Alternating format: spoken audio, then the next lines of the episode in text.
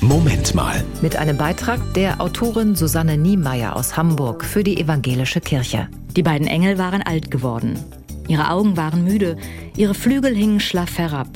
Die Tage voller Höhenflüge lagen hinter ihnen. Im weichen Licht eines Herbstnachmittags trafen sie sich im Park und erinnerten sich.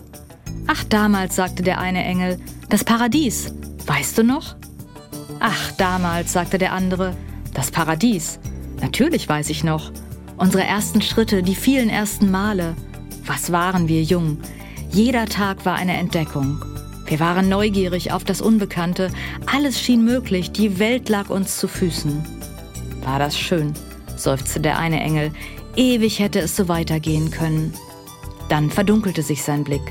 Hätte Gott nur damals nicht die Schlange erschaffen und hätte die Schlange nicht Eva getroffen und hätte Eva nur nicht nach dem Apfel gegriffen und hätte Adam bloß nicht zugebissen.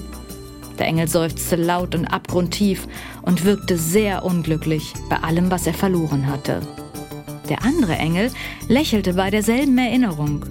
Aber weißt du noch, die Schmetterlinge an jenem Morgen, der Tau auf den Feuerlilien, Evas unbedarfte Offenheit und wie vertrauensselig Adam war.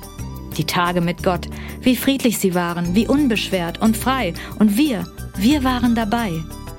Der Engel seufzte leise und traumversunken und wirkte sehr glücklich bei allem, was er bewahrt hatte. Das war ein Beitrag der Autorin Susanne Niemeyer aus Hamburg für die Evangelische Kirche.